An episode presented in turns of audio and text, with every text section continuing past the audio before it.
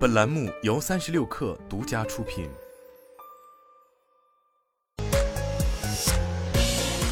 网罗新商业领域全天最热消息，欢迎收听快讯不联播，我是金盛。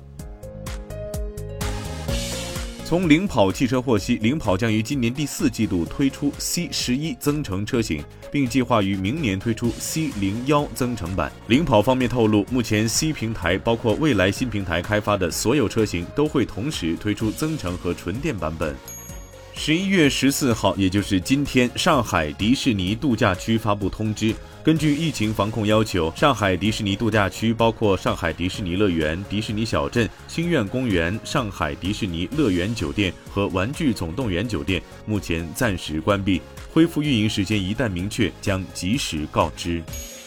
据媒体报道，为削减成本，华特迪士尼公司正计划开始裁员，实施有针对性的招聘冻结，并限制公司差旅。迪士尼 CEO 鲍勃·查佩克于十一月十一号向公司高层发出内部备忘录，称未来几周将是艰难的几周。在经济前景不确定性的背景下，公司决定有针对性的冻结招聘，并裁减一些工作岗位，以努力将 Disney Plus 的流媒体服务提升到盈利水平。另外，员工的商务旅行也将受到限制，旅行需要事先批准。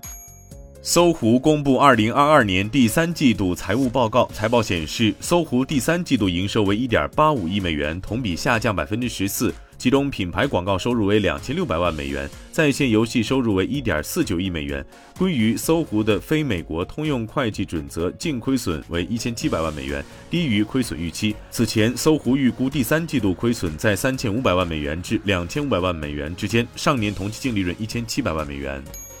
根据 Twitter 全职员工分享的内部沟通记录，大量 Twitter 合同工发现，他们在本周末突然被解雇，因为他们已无法访问 Twitter 聊天工具 Slack 和其他工作系统。据科技新闻网站 Platformer 报道，来自 Twitter 的消息称，Twitter 已终止四千四百名合同工的合同，占据总计五千五百名合同工中的百分之八十。此番裁员将对保持网站正常运行的内容审核和核心基础设施服务产生重大影响。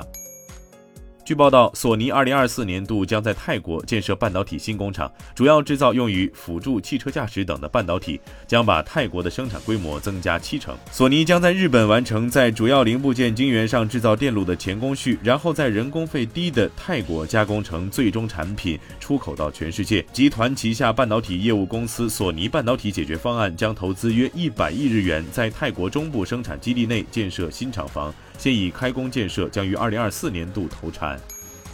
路透社十二号引述匿名知情人士的消息称，特斯拉正在考虑将在中国上海工厂制造的电动车出口到美国和加拿大。路透社对此进行报道后，特斯拉首席执行官埃隆·马斯克在社交平台上发表了一条简短的评论：“假的”，但未做进一步说明和解释。